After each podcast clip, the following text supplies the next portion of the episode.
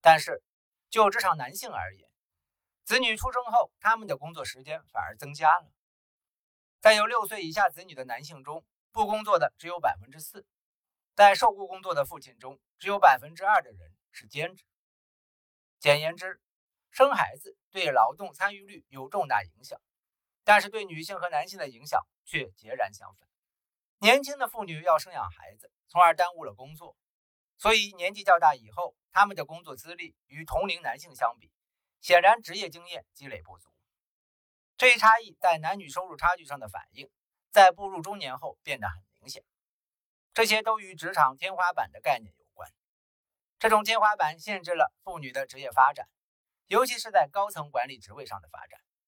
因为这些职位通常都需要很多年的经验积累。从经验上看，男女之间的差距体现在高级管理人员男女比例失衡和行政层面上男女员工收入差距大。但如果比较工作经验相似的男性和女性，包括在一家公司持续的工作经历，这方面的差距就会大大缩小。例如，劳资关系评论的一项研究表明，只有约百分之二点四的女性担任高层管理职位，高管中的性别收入差距至少达到百分之四十五。产生薪酬差距的部分原因是，女性更多的是小公司的高管，小公司高管往往比大公司的高管薪酬低，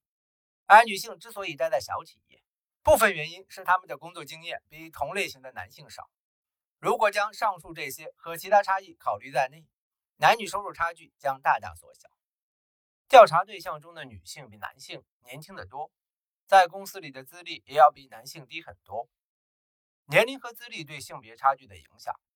一部分反映在女性管理的公司的规模上。总之，在对男女之间所有可观察的差异排除后，我们发现，在高管职位的性别收入差距不到百分之五。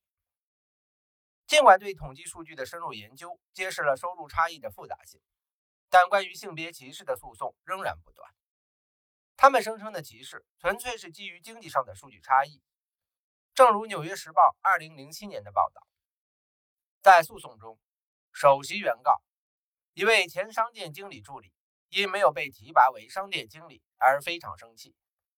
声称好事多公司在职位晋升上歧视女性。因为公司近一半的雇员是女性，而升任门店经理的女性只有百分之十三。这样的诉讼不在少数。二零零四年，也有人对沃尔玛提出同样的控诉，理由同样是基于数据统计上的差异。早在一九七三年，平等就业机会委员会就根据统计差异对希尔斯百货提出了性别歧视诉讼。而不是像上述某个女性控诉比自己资历低的人被雇佣或晋升，但是自己却没有。然而，这一案件持续了数年，直到1988年由第七巡回上诉法院作出最后判决。该法庭指出，平等就业机会委员会未能提供就业歧视行为的意识证据，或者任何真实的就业歧视受害者。法院指出。公平就业机会委员会在一个全美有上百家商店的公司里，都找不到一个具体的歧视案例。希尔斯百货赢得了这次诉讼，但其法律上的胜利显然没有停止人们对其他公司提出基于统计差异的性别歧视诉讼。那些不像希尔斯百货那样大的企业，既无力花十五年的时间去应付一场联邦官司。也无财力花两千万美元去打赢这场诉讼，最后的可能就是被迫同意裁决结果，在公众心目中背上性别歧视的罪名。此外，类似案件的蔓延，虽然本质上是因为企业承担不起长达数年的诉讼成本而导致败诉，但结果足以使许多观察家相信，性别歧视是普遍存在的，也是男女经济差异的主要来源。少数群体类比。许多人把女性的境况类推到低收入的少数群体，以此把两者的收入差距都归结为雇主歧视，并试图通过反歧视法和扶持政策推动两个群体的经济状况的改善。但是，女性的情况和少数群体的情况有根本上的区别，而这些区别会影响人们进行分析和制定政策。在分析少数群体的经济状况时，我们可以分析雇主歧视和其他各种因素在少数群体与一般人口之间会造成多大的收入差距。这需要去比较在年龄、教育和其他相关因素方面具有可比性的个体。例如，虽然接受教育的程度越高，收入也越高，但这种提高对黑人和白人都是一样的，可能只是程度不同。但造成女性和男性收入差异最大的一个因素——养儿育女。对他们收入的影响却是相反的。已婚女性与已婚男性并不具有可比性，只有比较未结婚的女性和男性才有比较价值。早在法律和政府政策反对性别歧视之前，女性收入已经跟男性相当或者比男性更高。从历史层面来看，女性和少数群体也有根本上的不同。低收入的少数群体通常是贫穷。受教育程度较低的人的后裔，因此，跟其他主流社会成员的背景相比，他们继承的文化和经济背景，并不能帮助他们在经济和社会上发展的更好。然而，女性并不只是女性的后裔，无论男性在过去的教育和经济上有多大的优势，这些男人同样也都是女性的父亲和祖父，就像他们的母亲和祖母一样。今天。这一代女性继承了他们的男性祖先所拥有的一切优势，就像他们继承了他们的女性祖先所拥有的一切劣势一样。这些女性和他们的兄弟们继承的都是一样的，没有区别。显而易见的是，在女性和少数群体之间进行类比的人，往往忽视了这一点。其中还有一个区别是，获得博士学位的女性一般都比获得博士学位的男性有更好的社会经济背景。而且考试分数更高，而黑人和其他低收入少数群体的情况正好相反。在学术界，女性和少数群体有着不同的历史和现状。女性学者普遍化的历史要比黑人学者的历史长得多。历史上的女性学者最多的时候是在1879年，之后的90年时间里都没有出现过那么多女性学者。而在19世纪，黑人教授和管理人员还是很罕见的，即使是在以黑人学生为主的大学里，也不常见黑人教职员工。虽然联邦政府关于平权行动的早期准则指出，女性和少数群体往往很难靠口碑推荐竞聘学术职位，这种说法放在女性学者身上肯定不是事实。有博士学位的女性，很早以前就能像男性一样。从声望卓著的机构获得学位，所以他们长久以来同样可以像男性博士一样，在学术人才招聘中利用所谓的校友关系网。经济学的正确思考，在影响男女经济差异的诸多因素中，最难以捉摸的就是雇主歧视，因为没有人会承认自己歧视女性，这不仅非法，还会受到社会指责。一般而言。这种歧视只能在考虑完其他所有因素后，间接的从男女之间差异中推断出来。然而，在现实生活中，我们没有办法穷尽所有其他因素，因为没有人知道这些因素都是什么，而且并不是所有因素都有足够的数据来研究。我们能做的就是，在已有的数据基础上研究我们已知的影响因素，排除这些因素之后，剩下的性别差异。就可以衡量雇主歧视加上其他未知因素的综合影响的上限。这些剩余残值往往比男女总收入的差别少得多，有时甚至是零。甚至在少数情况下，女性的收入比同类男性的还要多。事实是，大多数男女经济差异都是由雇主歧视以外的因素造成的。但这并不意味着不存在雇主歧视这类事，有的歧视事件是令人震惊的。但这些令人震惊的事实，并不能解释男女经济差异的普遍模式，以及这种模式随时间发生的变化，而且这种变化是持续不断的。虽然在两千年至二零零五年期间，大多数女性仍在从事工资低于平均水平的工作，但工资的平均水平以上的一百九十万名新员工中，女性占了一百七十万。虽然实事求是的数据比事实更有说服力，但是客观数据也有其局限性。统计数据可能无法涵盖决定招聘、薪资和晋升的所有因素。即便涵盖的数据完整，也无法确定其各个因素间的因果关系。举例来说，要衡量婚姻对女性经济机会和报酬的影响，可以通过比较在可以衡量的事物上具有可比性的女性来评估。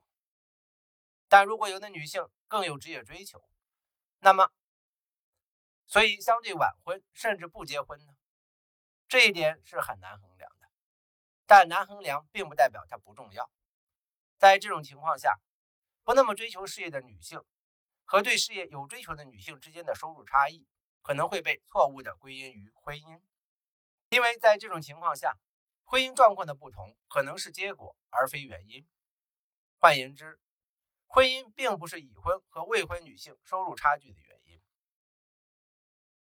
有时很难区分收入的性别差异到底是女性面临的外部障碍造成的，还是她们自己做出的选择造成的。除了选择教育专业、职业、一直工作还是中断职业之外，许多已婚女性自己主动根据丈夫的最佳工作机会来确定家庭的居住地点，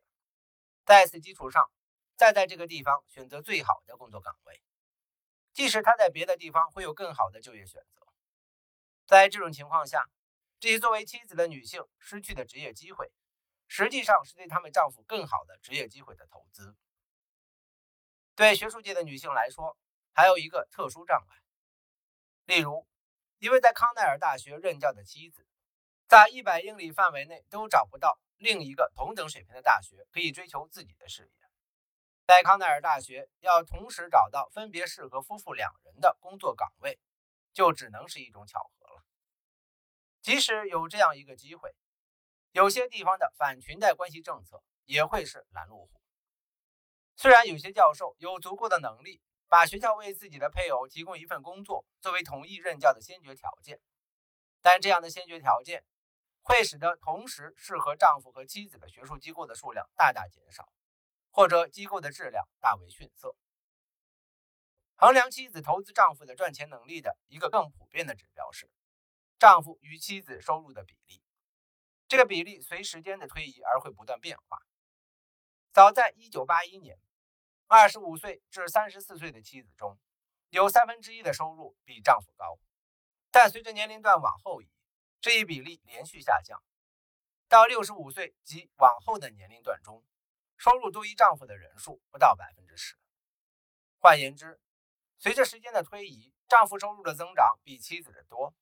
但这又表明了妻子对丈夫赚钱能力的投资功不可没。鉴于许多因素对女性收入和就业的影响不同于其对男性的影响，因此两者之间的收入差别很大也就不足为奇了。但也不能认为所有的这些差异对女性都只有负面影响。也就是说，除了收入之外，还要考虑其他因素。例如，富有的男子的妻子往往不怎么工作，因为赚钱较少。但是不管他的收入有多低，富人的妻子都不会穷。在丈夫收入超过妻子收入的家庭里，收入的实际支出不是由工资条上的名字决定的。而且研究表明，在家庭总收入的花销方面，妻子的决定往往比丈夫多。这样的终极现实已经超出了大多数统计数据的范围。但无论妻子和丈夫之间达成何种安排，都与第三方观察者可能更愿意看到的结果一样重。虽然谬误的推论是基于总收入数据得出的，但谬误的问题不在于性别收入差距这个客观事实，而在于如何解释这个客观事实。而且很多谬误也是建立在社会目标是不是争取男女机会平等或收入平等上的。正如哈佛大学经济学家克劳迪亚·格尔丁教授所说：“收入平等是我们真正想要的吗？”我们真正的希望是每个人都有平等的机会，在他们事业黄金期每周工作八十小时吗？是的，但我们不期待每个人总是这样抓住这个机会。另一位女经济学家的研究为这一结论提供了实证。西尔维亚·安·休利特调查了两千多名女性和六百多名男性，她的结论是，大约百分之三十七的女性。在职业生涯的某一时刻会脱离正轨，这意味着他们辞去了工作，但平均离职时间只有二点二年。还有很多女性也会偶尔绕道风景线，稍微逃离一下工作。例如，有百分之三十六的高素质女性会在某个时期选择兼职工作，而另一些人则谢绝晋升，或刻意选择责任更少的工作。数据显示，高素质的女性不惧怕工作辛苦和担当责任，但是，如果你的生活还有其他更重要的责任要去承担，就很难保持每周工作七十三小时。感谢您的收听，欢迎您订阅、点赞、评论和分享。